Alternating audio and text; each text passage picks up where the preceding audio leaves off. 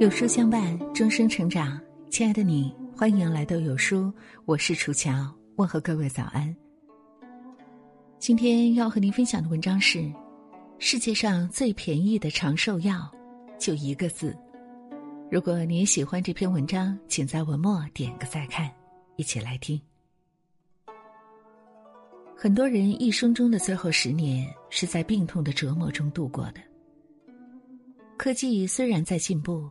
疾病却越来越多，越来越难治，而且越来越年轻化。癌症、猝死成为新常态，高血压、颈椎病比感冒还普遍。每个人都应该认识到，寿命和健康寿命不是一个概念。人生有度，过犹不及。若要福寿绵长，务必请谨记一个字，那就是节。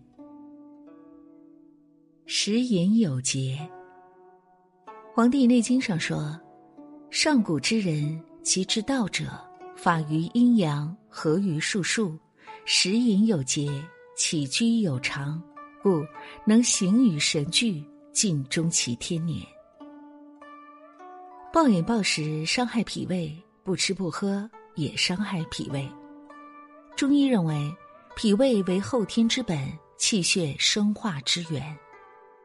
伤了脾胃，气血就容易亏虚，疾病自然会乘虚而入。我的一个朋友为了减肥，过分控制饮食，在家里午餐和晚餐只吃一点水果，可是推不掉的一顿暴饮暴食，就把几天的努力白白浪费掉。中医认为，干脆肥浓，腹肠之药。很多人的富贵病都是因为吃的太精细和油腻。物无美恶，过则为灾。控制好饮食，才能保护好自己的消化系统，也才能气血充足，长久的享受生活。欲望有节。孔子说：“饮食男女，人之大欲。正常的生理需求是人类繁衍生息的前提，但欲望一旦过了度，不但会使人心神霍乱。”还会治病生骨。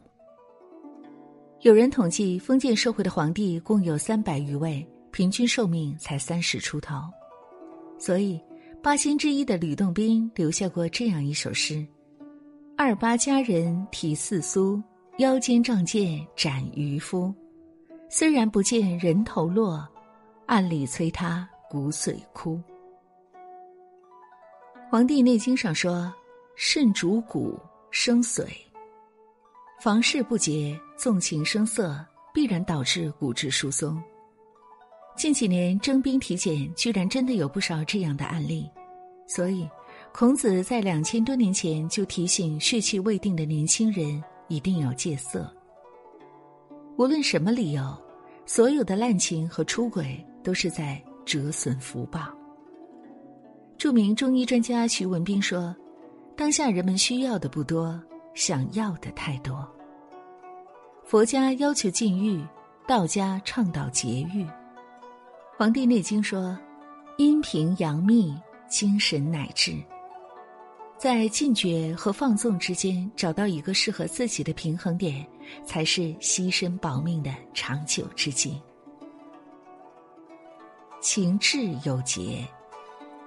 中医认为，百病生于气。怒伤肝，喜伤心，思伤脾，忧悲伤肺，惊恐伤肾。当前困扰人们的很多疾病，都是由不良情绪引起的，而这些病的病因，恰恰是现代高科技的仪器无法化验检测的。诸葛亮说：“非淡泊无以明志，非宁静无以致远。”佛家讲：“看破放下。”清净自在。俗话说得好：“傻人有傻福。”人生不如意十之八九，工作和生活中不可避免的烦心事，只不过是人生的一次次小考。谁能成为情绪的主人，谁就是最终的胜者。劳逸有节，一张一弛是文武之道，所以人们常说。不会休息就不会工作，一个人太忙和太闲都不好。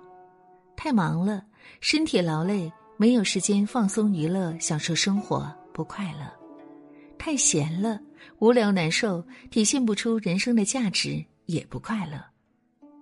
拼命赚钱的目的是花掉它，满足自己大大小小的愿望，让自己活得开心，并且有尊严，而不是为了数字的积累，不停的透支精气神儿。钱，明明是应该为人服务的，可是多少人却成了他的奴隶。留得青山在，不怕没柴烧。生命毕竟很脆弱，这个皮囊还要用几十年呢。唯有劳逸结合，长保健康，才是王道。处事有节。有记者采访一位安全驾驶三十年的老司机。他总结的驾驶经验就四个字：慢就是快。因为他曾经亲眼看见一些比他开车快得多的司机出了事故。过急易冒进，过缓常误事。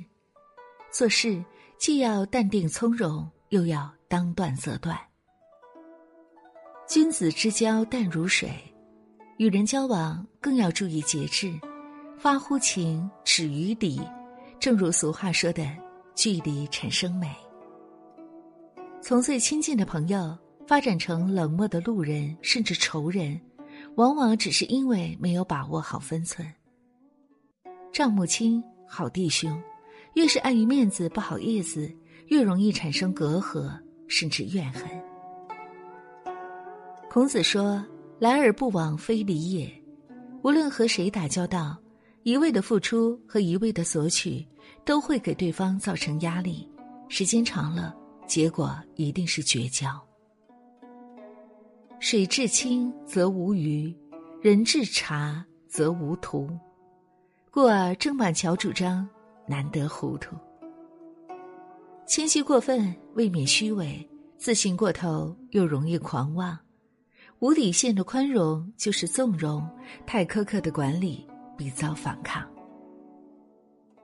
黄帝内经》里说：“恬淡虚无，真气从之；精神内守，病安从来。”如果一个人修身养性和为人处事都懂得节奏和节制，那么他必定是一个惜福之人。